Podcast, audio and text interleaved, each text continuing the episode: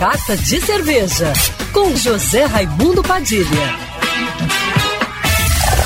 Alô, ouvintes da rádio Band News FM Rio, saudações cervejeiras. Bem-vindos ao Carta de Cerveja de hoje. O Mundial de la Bière, o maior festival de cerveja artesanal da América Latina, que começou na última quarta-feira e vai até domingo no Pier Mauá, anunciou na noite de abertura do evento as cervejas premiadas do MBR Contest Brasil. As eleitas mostram uma forte tendência de valorizar ingredientes como baunilha, café, chocolate e caramelo, ao contrário de anos anteriores, onde as frutas foram as grandes protagonistas.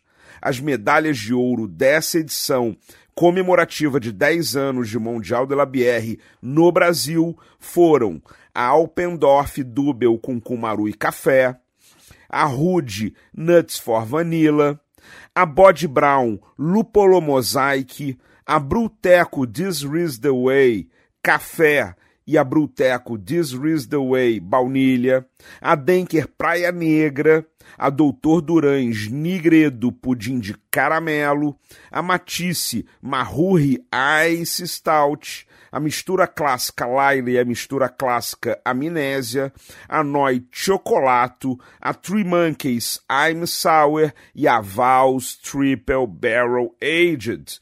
O prêmio mais importante, a medalha de platina, foi para a Bod Brown St. Arnold 10 Wood, uma Wood Aged Belgian Dark Strong Ale sensacional.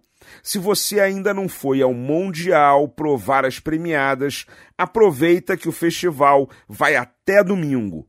Saudações cervejeiras e se você gostou das dicas da coluna, já me segue no Instagram, arroba Padilha Sommelier.